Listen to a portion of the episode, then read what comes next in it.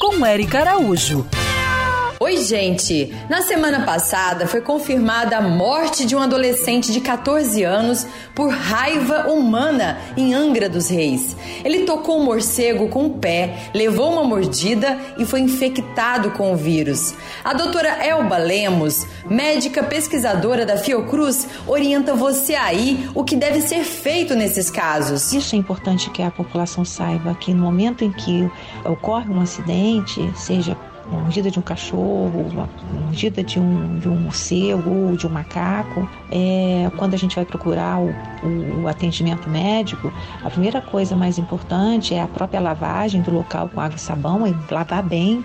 E quando a gente vai para o hospital, a gente não vai ser tratado como se estivesse usando um antibiótico, um antiviral.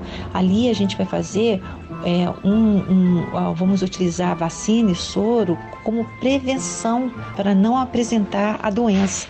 Então, é, nesse momento lá no hospital ou no atendimento médico, é, nós somos submetidos à soroterapia, ao soro. É muito importante que esse soro ele seja administrado é, no entorno do local é, da, da mordida, da lesão, e o restante no, no intramuscular. E associada ao soro, a necessidade é, da vacinação tá? Com quatro doses, né? Um, três, sete, 14 e é necessário fazer esse esquema, senão você não está fazendo o, o procedimento correto. Tem que ter então o soro e a vacina, é, é, é soroterapia com a vacinação. Essa mesma vacinação, ela passa a ter uma importância muito grande e a gente conseguiu, é, sob o ponto de, de vista de controlar a raiva canina e a felina.